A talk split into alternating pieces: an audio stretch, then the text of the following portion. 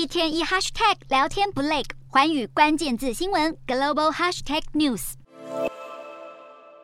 身为本届世界杯地主队的卡达，在每一位球员身上砸下重金，没想到不但没能踢出耀眼战绩，反而还写下了最糟糕地主纪录，让球迷们好失望。就某方面而言，卡达的确缔造了历史。这次卡达队写下了五项创纪录的败绩，第一就是在开幕首战以零比二败给厄瓜多，成为世界杯史上第一支首战就输球的地主队伍。第二，卡达在首战赛上攻势疲软，全场零射正，也是九四年来首见。第三，卡达在第二场赛事对上了塞内加尔，再度以一比三落败，成为第一支小组赛就二连败的地主队。接着到二十九号对上了荷兰，又全场挂蛋，连吞三连败，再次刷新纪录。最后，卡达其实在开赛第六天踢完第二场后，就已经无缘晋级十六强，成为世界杯史上最快被淘汰的地主队，而且完全零胜利。球队表现惨淡，主办国政府也争议连连。卡达为了打造新场馆、地铁线路，还有比赛需要的各种基础设施，大手笔斥资超过两千两百亿美元，大约六点八兆新台币，是过去七届世界杯支出总和的五倍。比花费更让人震惊的是，在筹办建造工程中丧命的人数。卡达高级官员塔瓦迪在受访时脱口而出，表示世界杯准备期间大约有四五百名工人丧命。